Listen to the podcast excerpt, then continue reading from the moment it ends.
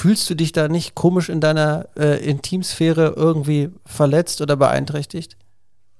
Ja, es ist jedes Mal kein schönes Gefühl. Wir könnten jetzt Folgendes festhalten, weil wir uns mit diesem Podcast und dem öffentlichen Druck ja auch immer ein bisschen selbst verpflichten können. Und dann hat sich mein Zustand auch nochmal wieder ein bisschen verschlechtert. Und jetzt müssten wir es langsam mal angehen. Die Individualität geht ja so ein bisschen verloren. Ja, das stimmt. Und weil wir die Tabletten dann nicht genommen hat, hast du natürlich jedes Mal, wenn du ein bisschen Durchfall hattest, Angst, dass ich Malaria hatte. Ja, und hast einen tierischen Aufstand gemacht. Als ich sie anrief. Da ist jemand ganz schön hartnäckig, das Telefon klingelt immer noch. Aber ich wollte auch noch mal sagen, mhm. für alle Betroffenen, das ist alles nicht so einfach. Und dann hat Elke angefangen, von Sitzreihe 17 dem Piloten zugerufen, wie er das Flugzeug zu steuern hat. Das letzte Gespräch oder der Tod klopft an der Tür. Ein sehr persönlicher Podcast, damit etwas bleibt. Von Elke und ihrem Sohn, Tim Doppel-M. Busche. Ich bin als COPD-Patient im Anfangsstadium sehr erschüttert, was mir wohl irgendwann blühen wird. Selbst wenn ich jetzt mit 56 noch Sport treiben kann, so merke ich doch, dass es gerade wenn es kalt ist, ich erhebliche Probleme mit Pfeifgeräuschen beim Atmen habe. Ich habe auch mal geraucht, seit fünf Jahren nicht mehr, aber ich denke, ich bin in dieser Schleife drin. Wenn ich euren Podcast so höre, dann wird mir schon Angst und Bange mit dem kleinen Unterschied, dass ich wohl am Ende damit allein klarkommen muss, trotz Familie. Das liegt aber daran, dass es keine Krankheit ist, die klar definiert ist wie Krebs oder Leukämie.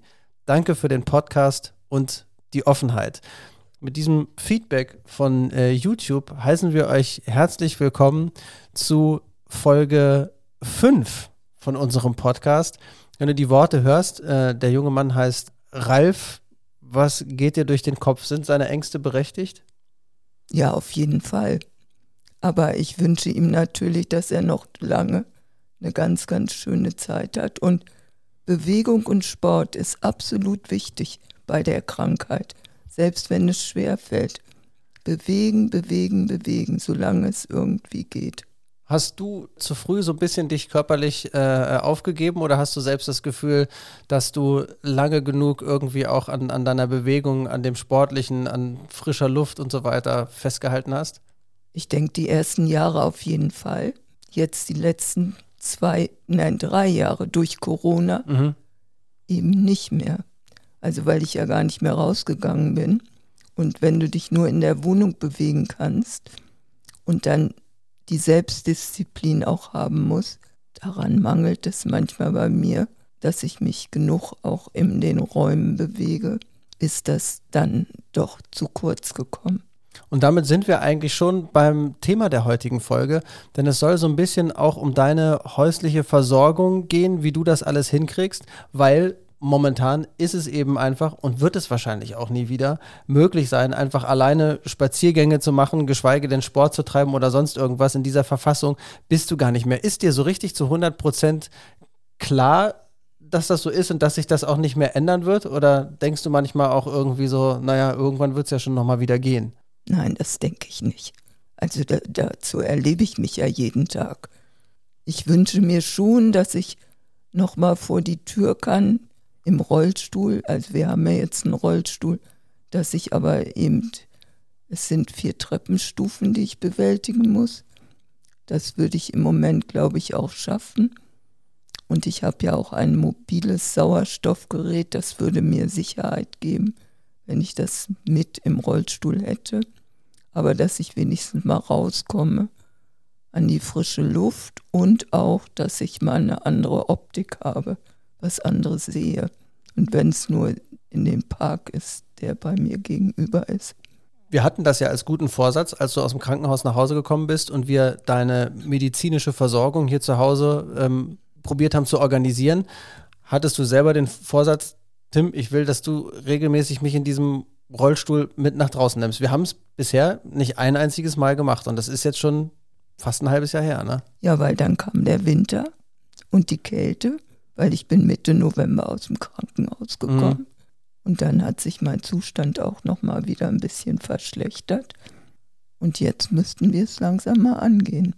Okay, wir könnten jetzt Folgendes festhalten, weil wir uns mit diesem Podcast und dem öffentlichen Druck ja auch immer ein bisschen selbst verpflichten können, dass wir, wenn wir es in den nächsten 14 Tagen nicht schaffen sollten, dass ich dich mit dem Rollstuhl mit nach draußen nehme, dann machen wir es wenigstens 10 Minuten, bevor wir die nächste Folge aufnehmen und sagen dann, wie es geklappt hat, dass wir gemeinsam mit dem Rollstuhl draußen gewesen sind. Abgemacht? Abgemacht. Okay, dann gucken wir uns jetzt mal so ein bisschen die Situation an. Viele wissen vielleicht einfach gar nicht, welche Möglichkeiten äh, es gibt, zu Hause betreut und versorgt zu werden, welche Hilfe man eigentlich äh, braucht, wie das Ganze alleine zurechtkommen bei dir eigentlich funktioniert. Wir gehen jetzt mal von dem Punkt aus, als du aus dem Krankenhaus nach Hause gekommen bist und wir gemeinsam organisiert haben, was in deinem Zuhause geändert werden musste. Dazu war, glaube ich, so das Entscheidendste, fand ich, dass wir dein Bett abgebaut haben, ein Bett, das du auch damals mit, äh, mit Manfred, deinem verstorbenen Mann, noch gehabt hattest, ist, glaube ich, auch irgendwie ein emotional schwieriger äh, Schritt, von so einem normalen Bett in so ein, in so ein Pflegebett umzusteigen, oder? Fühlte sich das komisch an? Ja, also äh, allein wenn ich im Krankenhaus daran gedacht habe, oh Gott, mein schönes Bett und jetzt in so ein Krankenbett, das ist nicht schön. Jetzt mittlerweile habe ich mich daran gewöhnt. Und ich bin eigentlich richtig froh und dankbar, dass ich das habe, weil ich kann es auf meine Sitzhöhe einstellen, ich kann die Rückenlehne hochstellen, ich habe eine Matratze.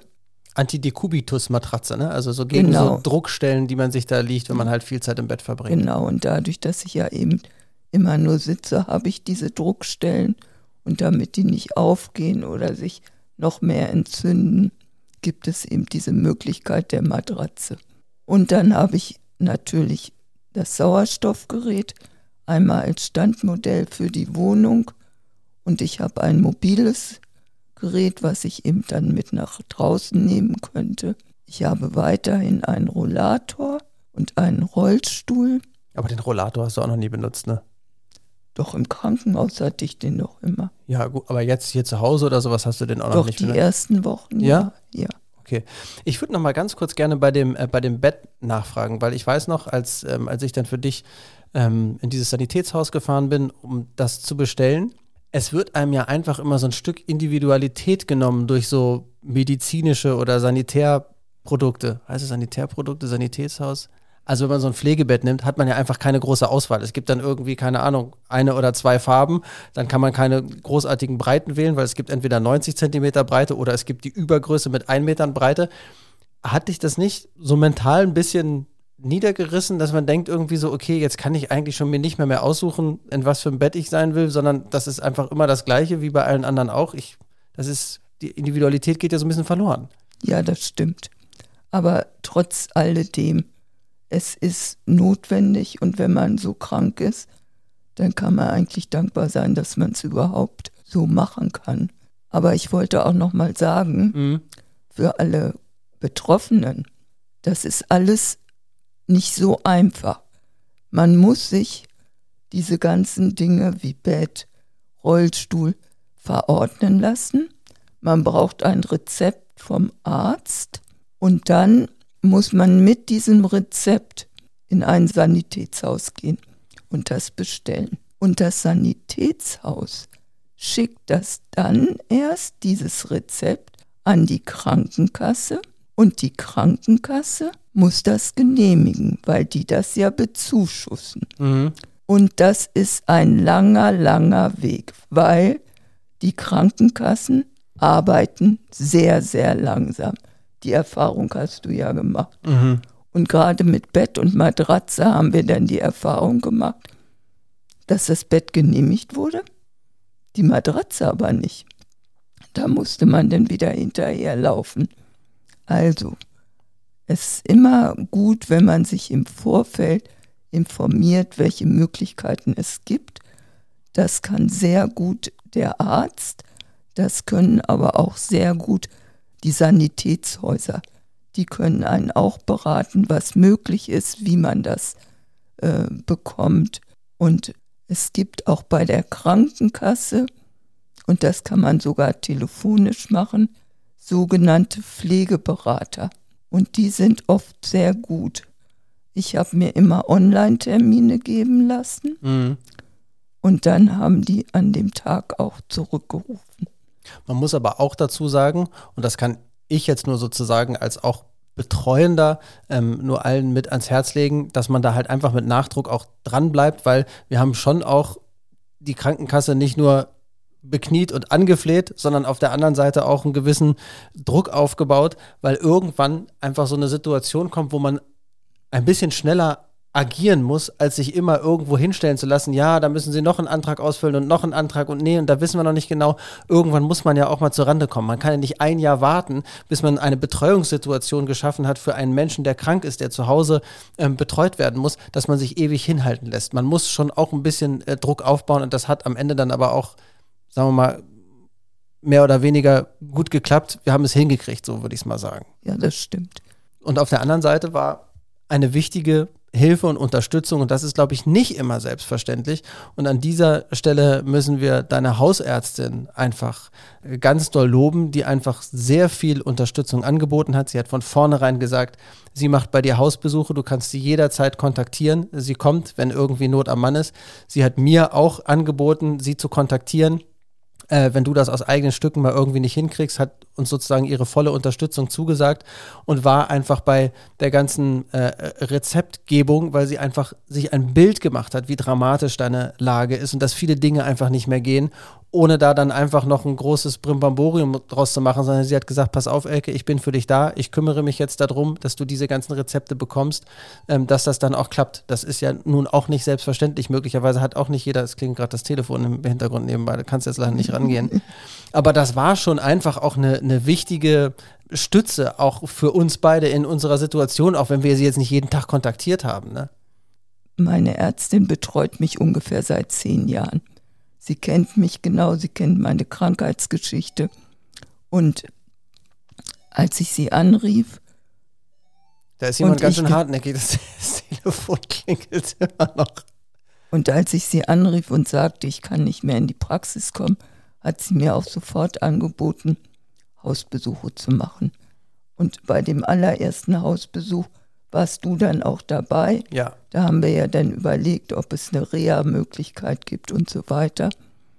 Und ähm, das Gute an dieser Ärztin ist, dass man mit ihr sprechen kann, dass sie zuhört und dass sie nicht nur, wie es bei vielen ist, in Computer spricht, sondern wirklich bei einem ist. als Mensch da ist. Ne? Ja, genau.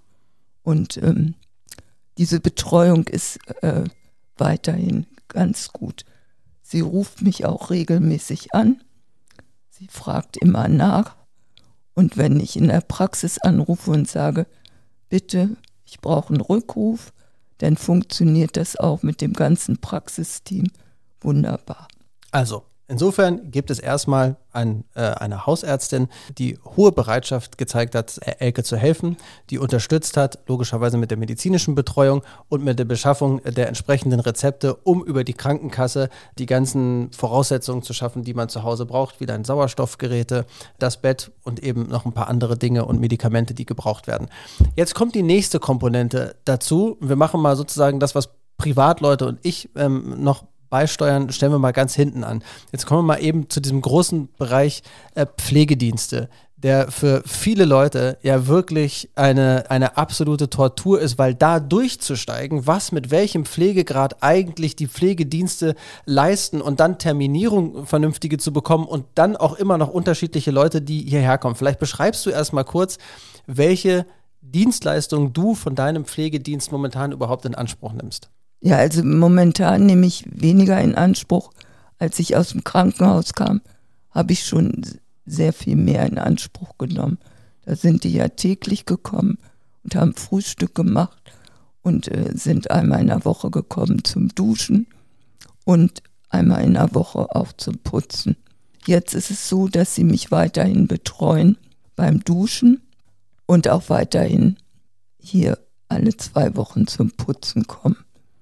Wichtig ist, dass diese Pflegedienste eigentlich nicht das leisten, was man erwartet, weil das sind alles ungelernte Kräfte.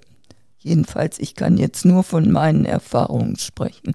Und die Fluktuation in diesem Beruf ist sehr, sehr hoch. Also es wechselt ständig das Personal. Ich habe fast jede Woche jemand Neues. Da muss ich immer wieder erklären, wie das alles funktioniert mit dem Duschen und da kommen aber immer nur zum Duschen Frauen. Das finde ich müssen wir ganz wichtig festhalten. Ja, also einmal sollte ein Mann kommen, das habe ich aber ähm, nicht zugelassen. Trotzdem müssen wir die Frage einmal stellen, auch wenn da jetzt, wenn da jetzt fremde Frauen kommen, ist es nicht komisch, wenn du dich dann da ausziehst und in deinem ja doch körperlichen Zustand, in dem du dich eigentlich selber gar nicht so wohlfühlst, weil du halt eben einfach stark abgenommen hast. Fühlst du dich da nicht komisch in deiner äh, Intimsphäre irgendwie verletzt oder beeinträchtigt? Ja, es ist jedes Mal kein schönes Gefühl, weil wenn man nur noch 35 Kilo wiegt, dann ist das selbst für mich auch kein schöner Anblick. Mhm. Und eigentlich würde ich das jedem anderen auch ersparen. Aber die Notwendigkeit, dass ich es tun muss und dass ich es alleine nicht mehr schaffe, ähm, lernt man das zu ertragen. Und die, ähm, die Pflegekräfte, die dann hierher kommen, die das mit dir machen, hast du das Gefühl, ist es denen auch unangenehm oder ist das für die einfach ganz normales Business oder gehen die damit irgendwie unterschiedlich um? Also ich würde mal sagen, das ist für die ganz normales Business. Außerdem haben die also so ein kleines Zeitfenster zur Verfügung, also für dieses Duschen und äh, die ganze Körperpflege wie Eincremen und so weiter, haben die ein Zeitlimit von 20 Minuten. Mhm. Dann müssen sie aber auch noch das Badezimmer wieder in einen einigermaßen Zustand zurücksetzen und dann sind die tierisch unter Druck. Das geht alles nur zack, zack, zack und zack sind sie wieder weg. Und dann ist es auch mit der, mit der Terminierung nicht ganz so einfach und auch diese ganze, diese ganze Absprache äh, mit denen. Also da kommt dann mal irgendwie statt jetzt um 13 Uhr abgesprochen war, kommt dann jemand schon irgendwie um 11. Da hast du auch nicht ganz so gute Erfahrungen gemacht, was die Verlässlichkeit angeht, ne? Ja, also die Termine werden fast nie eingehalten. Die Tage schon, aber die, die, äh, die Zeiten nicht. Das Thema Pflegedienst kann man vielleicht auch nochmal gesondert behandeln. Auch welche, welche Pflegestufen es gibt, könnte man ja vielleicht einfach nochmal beleuchten. Ja, und wie man die bekommt und so, das könnten wir dann Machen wir nochmal extra. Okay, dann lassen wir. Ja, bitte. Ich wollte noch sagen, dass es natürlich noch andere Hilfen gibt. Ja, die ich, persönlichen, privaten, ne? Nein, ich meine jetzt wirklich erstmal nicht die privaten. Ach so. Ich habe außer dieser wunderbaren Hausärztin noch eine Apotheke hier in der Straße. Stimmt. Die ähm, brauche ich nur anrufen, wenn ich ein Rezept habe. Und ich sage, was da drauf steht. Und dann liefern die mir das abends an. Die fragen auch, wie ich bezahle, bringen das Wechselgeld mit. Und mittlerweile kennen die mich auch schon gut. Und wenn es ein Problem gibt, das gab es einmal, da gab es ein Antibiotika nicht mehr. Das war durch die Corona-Zeit total vergriffen. Dann nehmen die auch persönlich Kontakt auf mit meiner Ärztin und der Praxis und die regeln das dann alles unter sich. Die Praxis schickt dann ein neues Rezept zu und die liefern das dann wieder abends an. Bringen die Quittung mit, das Wechselgeld, sind immer freundlich. Das ist ganz, ganz toll und wirklich besonders. Da muss ich auch noch äh, Blumen vorbeibringen, das dürfen wir äh, nicht vergessen. Hattest du mich beauftragt, dass ich das irgendwann nochmal machen soll, weil die wirklich also deutlich über ihre äh, normalen Dienstleistungen äh, hinaus mitgeholfen haben. Das ist echt klasse. Dann habe ich ein Notfallarmband. Ah ja. Von der, es gibt verschiedene Organisationen, wo man das beantragen kann. Ich habe das jetzt von den Johannitern. Da braucht man nur anrufen dann kommt jemand vorbei, dann kriegst du praktisch ein Armband um und da dran ist dann so ein weißes Plastikgehäuse. Man muss sich dazu vorstellen, wie eine Armbanduhr. Und dann gibt es ein kleines Standgerät, das jetzt im Flur steht. Das steckt in der Steckdose.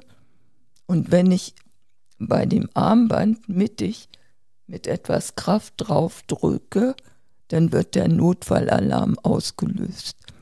Und dann meldet sich die Zentrale und fragt, was das Problem ist.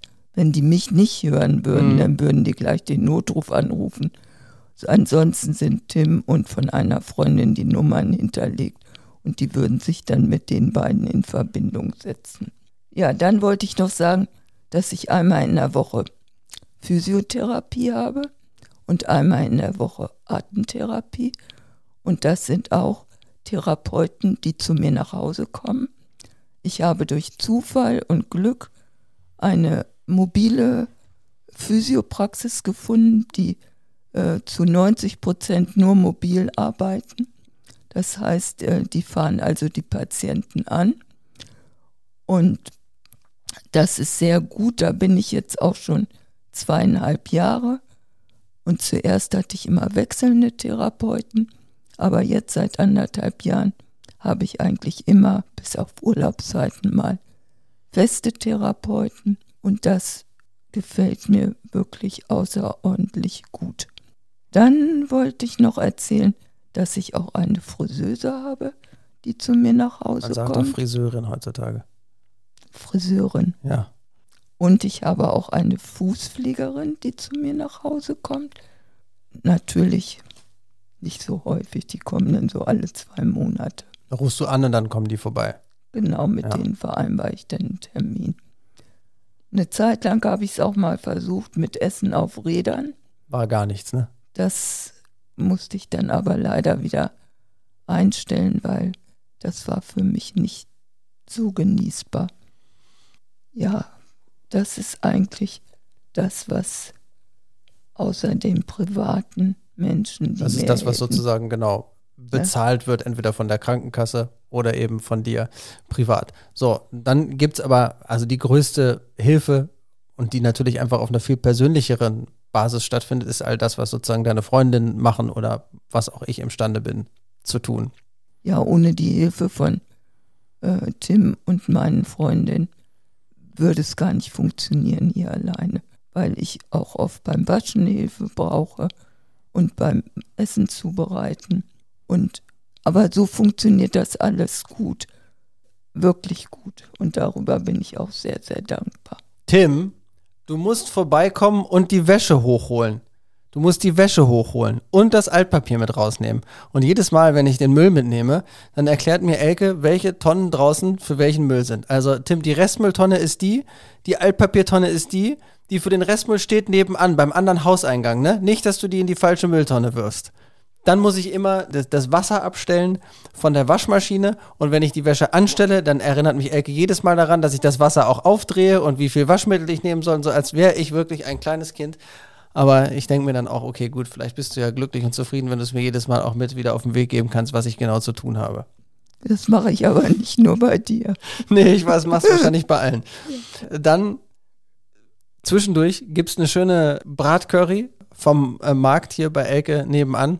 Und wir holen auch äh, gerne mal abends äh, griechisches Essen. Wobei das Witzige ist, dass wir immer ein Gericht holen und eigentlich bleibt trotzdem was übrig, weil wir beide eigentlich nicht so viel essen. Du noch weniger als ich, aber trotzdem äh, vielen Dank an den Griechen, wo wir immer unser, unser Essen holen. Es, es reicht für uns beide immer massig. Jetzt sind wir schon deutlich länger als, als normalerweise und wir haben eigentlich noch einen riesengroßen Schinken vor uns, Elke, weil wir wollen ja jedes Mal eine Anekdote aus unserem äh, persönlichen Leben erzählen. Wenn wir jetzt anfangen, unseren gesamten Bali-Urlaub einmal zu erzählen, dann brauchen wir noch mal eine halbe Stunde. Jetzt müssen wir mal überlegen, auf was für eine Geschichte wir uns jetzt beschränken können, die wir unter einer Viertelstunde noch mit unterkriegen. Das weiß ich nicht, weil die Geschichten sind alle ziemlich lang. Wir können ja Bali einfach ein bisschen aufteilen. Wir können ja einfach mal, einfach mal anfangen. Wir fangen bei dieser Bali-Geschichte mal bei der Entstehungsgeschichte an. Das, wir müssen also ein bisschen Anlauf nehmen. Ich war 16, als wir nach Bali geflogen sind. Ja, soll ich das mal erzählen? Aber du musst ganz vorne anfangen, bei dem Fernseher. Nein, das kommt ja erst ein bisschen schwer. Ach so. Also Tim war 16, hatte gerade mittlere Reife gemacht würde nach dem zehnten Schuljahr dann die Schule wechseln. Also habe ich mir gedacht, das ist doch was Besonderes.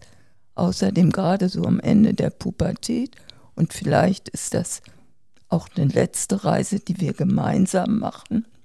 Also habe ich gedacht, ja, was Besonderes. Und dann hatte ich gerade einen neuen Fernseher. Und der hatte Videotext. Wir hatten vorher keinen Videotext zu Hause. Genau. Ich war 16, warte, jetzt lass mal ganz kurz hochrechnen. Wo, wo waren wir dann in welchem Jahr? 82? 1992. 31 Jahre ist das her. Ja, ich habe jetzt einfach vorwärts gerechnet. Wenn ich 16 war, ich bin 76 geboren, muss also 1992 gewesen sein. Ja. Gut. Ich wollte nur noch mal sagen, Ja. was das für eine Zeit war. 31 Jahre ist das her. So, also du hast einen neuen Fernseher gekauft. Videotext. Videotext und dann habe ich da ein bisschen drin rumgebeamt und irgendwann war ich auf dieser Reiseseite. Und dann kam diese Reise nach Bali. Und ich hatte gerade ein bisschen Geld gespart und dann habe ich das über diesen, Ja, war, hast du, war da eine Nummer? Hast du da telefonisch angerufen? Ja. Oder? was? ja, da war eine Telefonnummer und da habe ich dann angerufen und dann habe ich das gebucht. Und dann kam ich nach Hause und dann hast du gesagt, wie du es immer sagst, wenn du was Wichtiges sagen musst, Tim, ich habe uns eine Reise gebucht nach Bali. So, und ich wusste schon, als ich den Namen Bali hörte, wusste ich schon, will ich eigentlich gar nicht hin. zu weit weg, zu viel Fremdes, zu lange Flüge. Genau, und weil Tim ist eher sehr bodenständig. Am liebsten verbringt er seinen Urlaub zu Hause. So, pass auf. Jetzt, jetzt ging das Ganze los. Wir müssen jetzt mal, wir müssen jetzt mal ja, uns in Richtung Bali bewegen, weil es ist so viel passiert auf dieser Reise.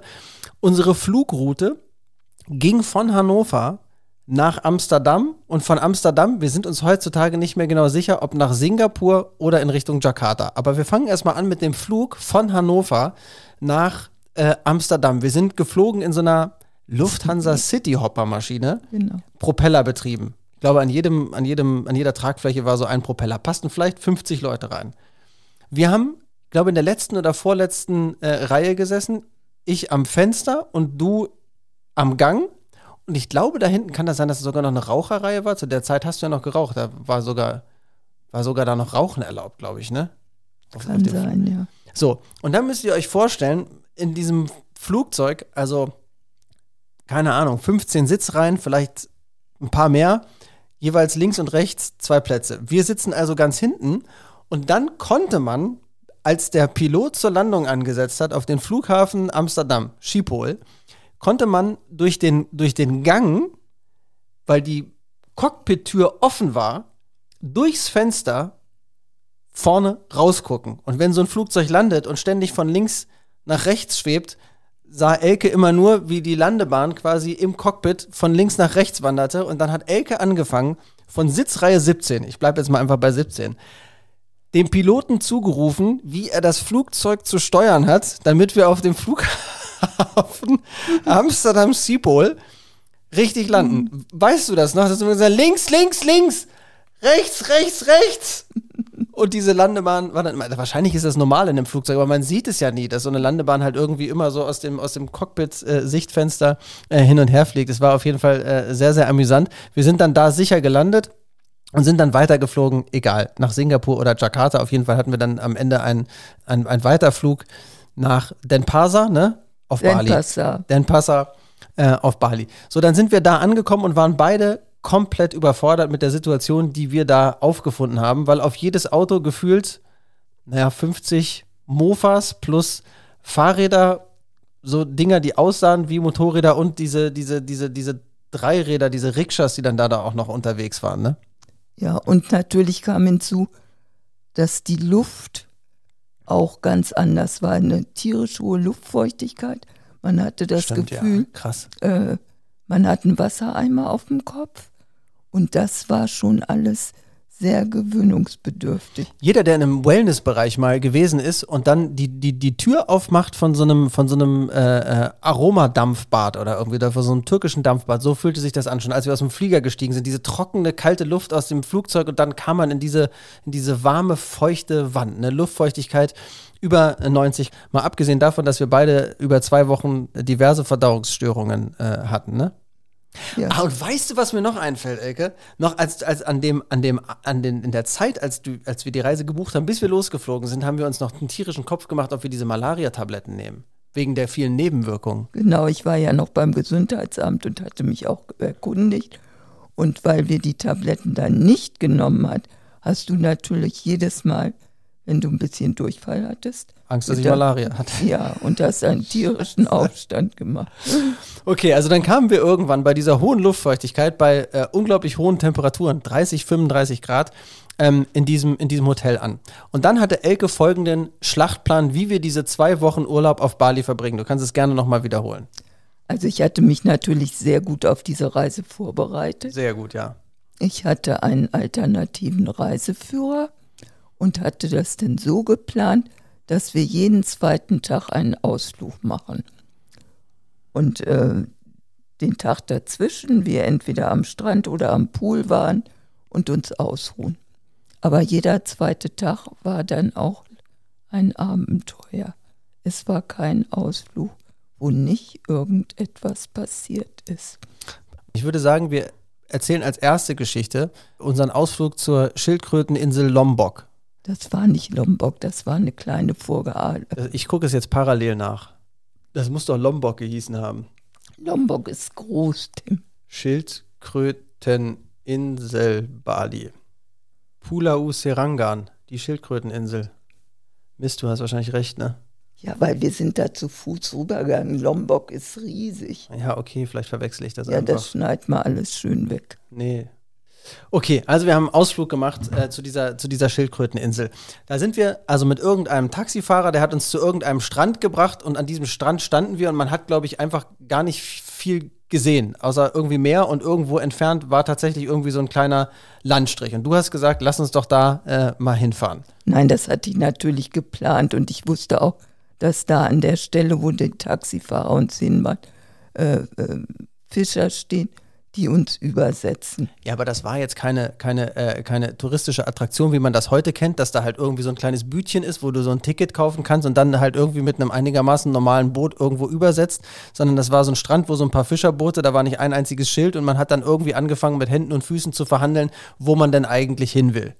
Ja, ach, das ist aber übrigens auch noch ganz wichtig, weil ich habe in meinem Leben eigentlich nie richtig Englisch sprechen können. Und Tim hat sich die ganze Zeit auch darüber aufgeregt, wie ich Englisch spreche, nämlich mit Händen und Füßen.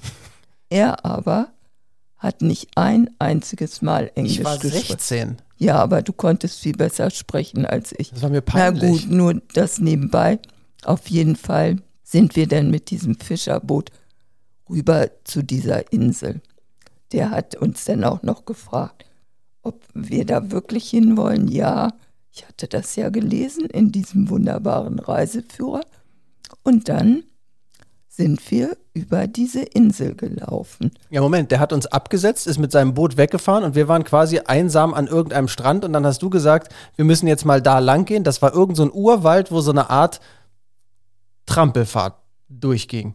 Ja, und ähm, ich wusste aber, dass auf der anderen Seite da ein kleines Dorf ist. Natürlich wollte ich von dieser Insel auch wieder weg, das ist ja klar. Also sind wir gelaufen und gelaufen. In dem Reiseführer stand auch, dass das schon drei, vier Stunden dauert. Und irgendwann kamen uns ja dann Da kam- Fahrradfahrer entgegen. Da kam, also man muss sich vorstellen, glaube ich, das war so ein bisschen wie so ein ganz leichtes Tal, wo, wo, wo, dieser, wo dieser Pfad durchging und plötzlich kam von den Hängen irgendwie so eine Horde von Kindern, ne, zum Teil auf Fahrrädern und dann sind die gelaufen und dann haben die auch geschrien oder irgendwie sowas. Man hatte so ein bisschen das Gefühl, das ist sozusagen der, äh, die Vorhut, die das Dorf vorwarnt, dass da also zwei bescheuerte Touristen äh, gerade wieder auf dem, auf dem Weg sind in Richtung Dorf, ne? So hatte ich, so habe ich das jetzt in Erinnerung. Ja, das weiß ich nicht mehr so genau. Auf jeden Fall sind wir irgendwann in diesem Dorf angekommen. Und es war eine ganz merkwürdige Atmosphäre. Die Frauen hockten alle, die Männer waren nicht zu sehen. Und dann kamen wir und gingen an diesen Frauen vorbei und dann sah man irgendwann so zwei Kreise und die Männer standen alle mit den Armen so auf den Schultern in so einem runden Kreis, die Köpfe nach vorne gebeugt. Und dann habe ich zu Tim gesagt, da gehe ich jetzt hin. Ich frage einen, ob der uns zurückbringt. Ich glaube, ich habe mir vor Angst in die Hose geschissen. Ja, und du hast ähm, gesagt, da komme ich nicht mit. Und die Frauen, die standen auf einmal auf und winkten mit den Händen, no, no, no, no, no, no, no, no. Und dann ahnte ich es schon. Das war ein Hahnenkampf, wo die Männer zuschauten. Und ich hatte auch gelesen, dass das Frauen verboten ist, dazu zu schauen. Und ich hatte aber keine Möglichkeit. Wir mussten ja weg von dieser Insel. Wir mussten uns wieder ein Fischerboot organisieren. Also bin ich dahin und die ganzen Frauen kreischten und kreischten. Und dann habe ich aber trotzdem einen angesprochen, ob er uns übersetzen kann und was er dafür haben will. Und dann hat er irgendwie einen Preis gesagt. Ich glaube 10 Dollar. Wir haben damals immer in US-Dollar bezahlt. Mhm. Und ich sagte nur, okay. Und auf einmal schrie das ganze Dorf. Partystimmung war da plötzlich. Nein, das ganze Dorf schrie, okay, okay, okay. Okay, okay, okay. Ja, aber die haben sich da tierisch gefreut, weil wir wahrscheinlich einfach viel zu viel Geld bezahlt haben, in Ja, Anführungsstrichen. das will ne? ich ja erzählen. Ach so. Weil ich hatte vergessen zu handeln, was ja üblich war auf der Insel. Also hatte der jetzt einen Preis gesagt, was normalerweise ein Monatslohn, vielleicht sogar noch mehr. Und dieses ganze Dorf feierte das natürlich. Und als wir noch in dem Boot saßen, schrie das ganze Dorf noch hinterher. Okay, okay, okay, okay. Das ist mir heute noch in die Ohren gebrannt. So, und das ist nur ein Ausflug gewesen auf Bali. Es gab jeden zweiten Tag einen Ausflug, also insgesamt sieben oder acht Ausflüge und es sind noch viel unglaublichere Sachen passiert. Ich bin in ein Loch auf einer Straße gefallen, hatte dann plötzlich ein, ein offenes Bein. Wir waren in einem vorhinduistischen Dorf, wo wir in der falschen Richtung im Kreis gegangen sind. Wir haben Tempel besichtigt, also es gibt da noch eine Menge zu erzählen. Auch das schieben wir auf eine der nächsten Folgen und wollen euch aber noch eine Kleinigkeit mitgeben, worüber wir das nächste Mal reden wollen, neben unseren Bali-Erlebnisse. Wir werden sprechen über deinen Krankheitsverlauf, was eigentlich Coils sind und wie sie einem äh, als COPD-Patient helfen können und welche anderen Krankheiten bei dir in den letzten Jahren eigentlich noch dazugekommen sind und warum du in ein künstliches Koma versetzt werden musstest und wir eigentlich schon mal äh, vor ein paar Jahren gedacht haben, beide, äh, dass wir dich verlieren und wie wir dich aus diesem Koma wieder äh, zurückgeholt haben und wie ich in der Zeit auch auf der Intensivstation probiert habe, dich im künstlichen Koma äh, zu unterstützen. Wir sind jetzt schon wieder äh, bei fast 40 Minuten, Elke. Es war eine aufschlussreiche Folge. Vielen Dank für deine persönliche Darstellung ähm, deiner, deiner häuslichen Pflege und vielen Dank für die Erinnerungsstütze äh, mit Bali. Ich habe es gerade nochmal live vor Augen gehabt. Okay, ich sage Tschüss, bis zum nächsten Mal. Okay, okay, okay, okay.